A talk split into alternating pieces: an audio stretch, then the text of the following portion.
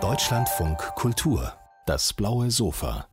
Barfuß in Deutschland ist ein unglaublich mutiges Buch, ein beeindruckendes Buch einer ganz mutigen Frau. Es ist ein Buch, das uns einen Spiegel vorhält und deshalb freue ich mich ganz besonders über die Autorin. Herzlich willkommen auf dem blauen Sofa, Tette Löper.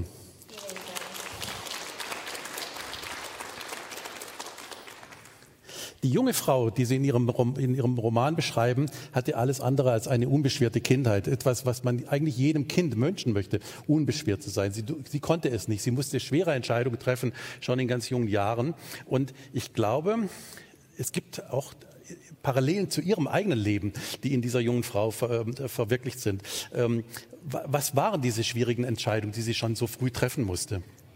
Ähm, am Anfang ist die schwierige Entscheidung, dass sie zum Beispiel so ohne ähm, Unterstützung von Gesellschaft leben muss, mhm. wegen der Vergangenheit von ihrer Mutter und auch, dass ihr Vater früher weggelassen hat und dann muss sie irgendwie ihren Weg finden. Ja.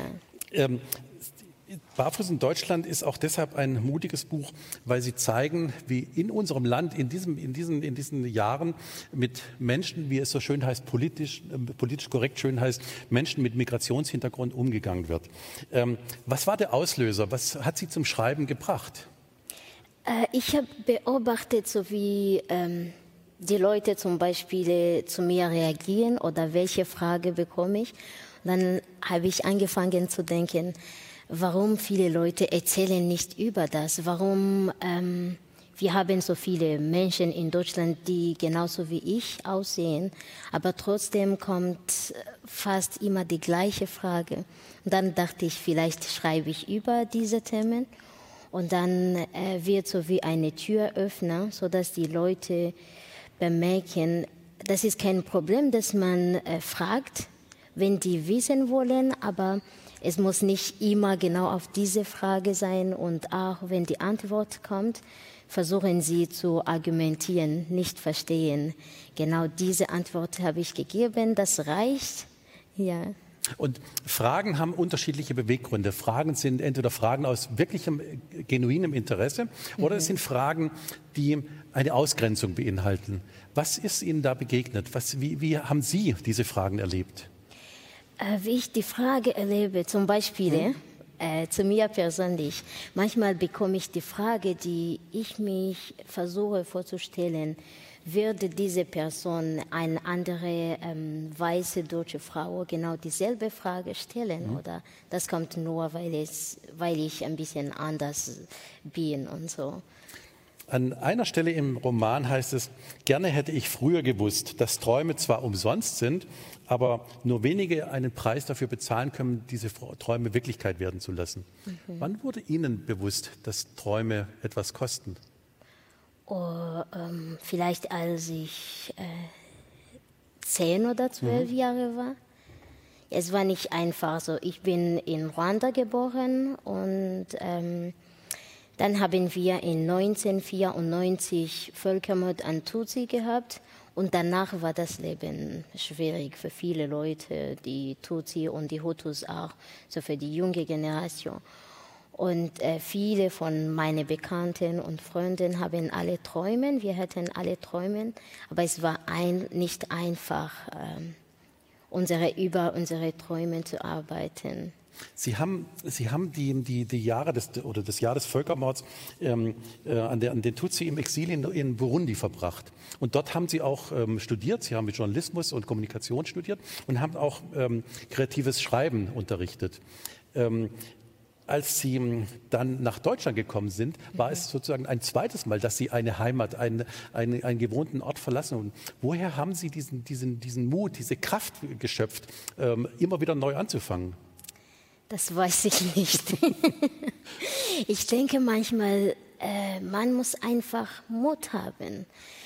Ich mag mich so bewegen, nicht in einem Platz bleiben und auch ähm, ohne nichts zu tun. Deswegen versuche ich, was Neues zu machen, weil ich bemerke, wenn ich nichts mache, dann bleibe ich in einem Ort, einem Platz. Ja. Dieser Mut und diese Kraft, ähm, die Sie aufgebracht haben, bringen auch ganz viele andere Menschen, die eine ähnliche Biografie haben wie Sie, auf. Warum nehmen wir in Deutschland dieses nicht so richtig wahr? Warum sagen wir nicht, mein Gott, das sind, das sind junge Frauen, die so viel mitbringen, die so viel Willenskraft mitbringen? Das ist doch eine Bereicherung für das Land. Was hindert die Gesellschaft daran? Äh, ich finde, das hat ähm, etwas mit Privilegien zu tun. Also viele Menschen in Deutschland, die in Deutschland vielleicht geboren oder aufgewachsen und so, viele haben Privilegien, die die Menschen, die wie ich so in Ruanda geboren, durch den Krieg mhm. aufgewachsen, wir haben nicht diese Privilegien. Und dann äh, bemerke ich, dass in der Gesellschaft hier in Deutschland es ist nicht einfach äh, zu denken, das Leben, äh, da kommt jetzt jemand zu uns und diese Person hat etwas mitgebracht. Jetzt machen wir Platz oder mhm. nehmen wir diese Person mit uns. Dann kommt diese Angst, äh, dass die Leute denken, äh, die wollen unsere Arbeit wegnehmen. Manchmal sagen die Frauen, die wollen unsere Männer nehmen. Es ist so mit Angst und Privilegien. Und wie gehen Sie mit solchen, mit solchen Ressentiments, mit solchen blöden Vorurteilen um? Was sagen Sie den Leuten? Je nach wie meine Laune hm? ist. Hm? So, wenn, wenn ich gute Laune habe, dann versuche ich zu erklären, dass es, äh, es hat nichts mit dieser Person zu hm? tun. Hm?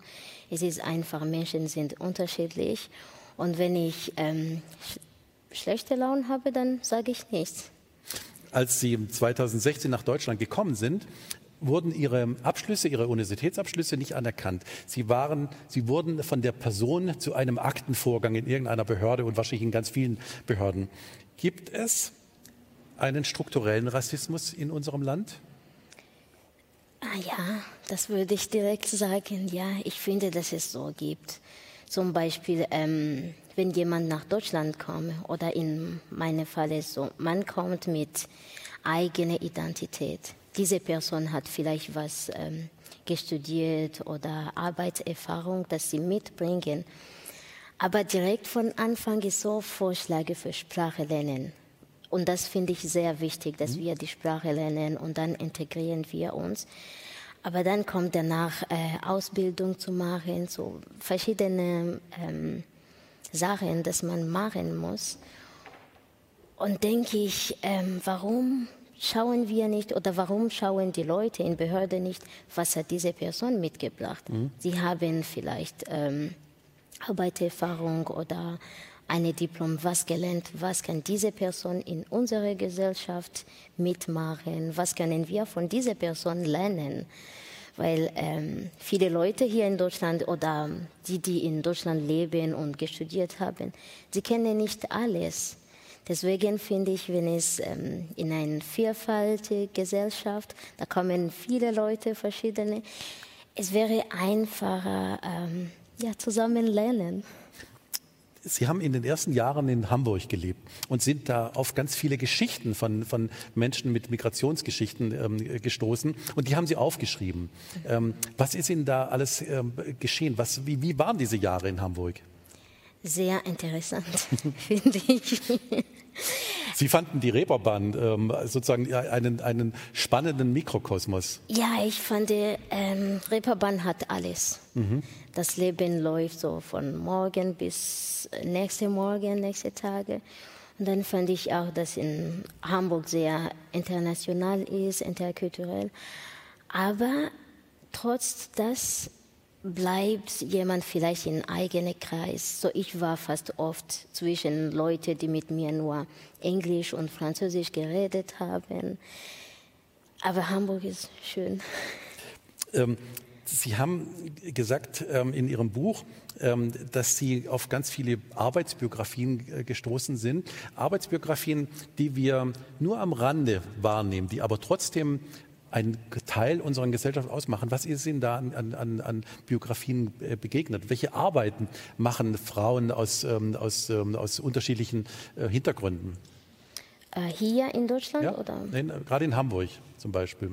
Also ähm, fast alles. Die Frauen dort machen fast alles. Ähm, von Pflegearbeit, ähm, Prostitution oder ähm, viele verschiedene Arbeit oder in Gastronomie auch. Ja. Und aber nehme ich mal an, jede dieser Frauen, jede dieser Menschen, alle diese Menschen haben ihre eigenen Träume. Was ist ihnen da begegnet? Welche Chancen haben diese Menschen, ihre Träume hier in Deutschland zu verwirklichen? Sie haben nicht viele Chancen. Es ist so, äh, die müssen kämpfen, so einen Weg finden. Und das ist nicht einfach wenn die die Sprache noch nicht gut sprechen, weil in viele Branchen, es ist so, manchmal gibt es viele Branchen für Arbeit oder Träume, wo sie zum Beispiel suchen Leute, die Deutsch als Muttersprache haben. Und das finde ich sehr schwer, wenn jemand hier wohnt, äh, auf dieses Niveau zu kommen, dass Deutsch als Muttersprache ist, das dauert lang. Dann diese Personen können nicht auf ähm, ihre Träume arbeiten dann versuchen sie, mhm. einen anderen Weg zu finden. Aber ähm, wenn sie Träume haben und dann versuchen sie weiter darauf zu arbeiten, irgendwann kommt ein Weg. Was muss sich ändern? Sie haben ja so viele Einblicke in, in dieses System äh, bekommen. Was schlagen Sie vor? Wie kann man Zugänge, Integration besser verwirklichen? Was wäre gut? Vielleicht wäre ähm, Integration für mhm. uns alle. Mhm. So sagen wir für die Leute, die nach Deutschland mhm. kommen, aber auch Integration für Deutschen, die zum Beispiel nur ganze Zeit in Deutschland gelebt haben. Dann können wir ähm, eine Verbindung, so einen Weg inzwischen kommen. Weil wenn die nach Deutschland kommen, nur Integration machen, Sie integrieren sich, mhm. aber die, die immer in Deutschland gelebt haben, geblieben haben, sie wissen vielleicht noch nicht, wie können sie mit Menschen aus anderen Kulturen leben. Das heißt, Sie, Sie zeigen auch den Widerspruch auf zwischen Integration und Assimilation. Ähm, es, äh, die, der kulturelle Reichtum, den Menschen aus anderen Ländern mitbringen, ist ja etwas, was, was auch sich widerspiegelt in, oder widerspiegeln könnte in unserer Gesellschaft. Muss man die eigene Identität aufgeben, um hier anzukommen? Äh, muss man nicht, aber äh, man muss auch, auch so vorsichtig sein und aufpassen genau entscheiden, äh, ich möchte meine Identität behalten und trotzdem mich integrieren. Und dann kann diese Person auch selber entscheiden, ich habe mich integrieren oder ich habe mich noch nicht integrieren. Nicht ähm, sich so lassen, dass die andere Person zu ihr sagen, nee, sie haben sich noch nicht integrieren, sie müssen noch das machen und noch das machen. Weil persönlich denke ich, ähm, Integration heißt nicht genau wie ein ähm, weiße Deutsche sein. Es ist nur zu lernen, wie ist diese Kultur und wie kann ich hier leben. Da sprechen Sie einen interessanten Punkt an. Ähm, ich habe ja am Anfang gesagt, Ihr Buch ist ein mutiges Buch, aber es ist eigentlich auch ein trauriges Buch, weil wir müssen uns im Jahre 2022 noch immer mit Rassismus und mit Vorurteilen beschäftigen. Sehen Sie Anzeichen, dass sich etwas ändert und wie kann man etwas ändern? Ja, es ändert sich viel. auch so seit lang, bevor ich auch nach Deutschland komme. Ähm, ich habe Journalismus studiert mhm. und da haben wir viele über Geschichte gelernt und so. Zum Beispiel, dass ich hier heute sitze auf dem blauen Sofa, das ist schon auch eine große Schritte in Vielfalt und Integration. Und finde ich auch in der Gesellschaft, es hat sich viel geändert. Sie, ein Teil davon, der Veränderung, sind Sie selber. Sie arbeiten äh, in interkultureller Kommunikation. Was bedeutet das im Konkreten? Sie arbeiten auch im Bildungsbereich. Ja. Ähm, was machen Sie da? Was ich mache, ist so ähm, außerhalb Schulbildung, um die Menschen von verschiedenen Kulturen zusammenzubringen. Mhm. Und auch die ähm, meistens die Frauen, die genauso wie ich aussehen und ähm, gleiche ähm, Hintergrund haben, zu ermutigen, zu zeigen, ihr habt so ähm, Potenzial, ihr habt was mitgebracht. Und genau diese Gesellschaft in Deutschland braucht das. Und dann versucht, versuchen sie, einen Weg zu finden. Und in meinen ähm, Seminaren zum Beispiel oder Workshops versuche ich, die Menschen zusammenzubringen, sodass sie einen gemeinsamen Punkt finden. Und finde ich interessant, ab und zu benutze ich Essen, mhm. so Beispiele von das Essen. Und ähm, mache ich Übungen, so wie wäre es zum Beispiel, wenn wir hier in Deutschland nur genau alles, was nur aus Deutschland ist, essen müssen, mhm. wie das Leben so mhm. ein bisschen langweilig wäre. Und ähm, von diesen Beispielen finden wir einen gemeinsamen Punkt. Wenn wir äh, etwas aus Italien oder Marokko oder Ägypten essen und genießen wir das, warum können wir auch nicht diese Menschen, die aus diesen Ländern hier kommen, in der Gesellschaft auch nehmen und zusammenleben? Etwas von diesen Menschen lernen und sie lernen auch etwas von uns. War es schwierig, Ihr Buch, ähm, für Ihr Buch einen, einen Verlag zu finden? Ja, es war schwierig. Und jetzt haben Sie einen tollen Verlag, der, der sehr, viel, sehr viel tut ähm, für Ihr Buch. Deswegen kann ich nur sagen, Barfuß in Deutschland sollte eigentlich eine Pflichtlektüre an Schulen werden. Und ich danke Ihnen ganz herzlich für den Mut, aber auch für die Zuversicht, die Sie ähm, mit Ihrem Buch mitgebracht haben. Herzlichen Dank, Tete Löpper, für Besuch auf dem blauen Sofa. Vielen Dank auch.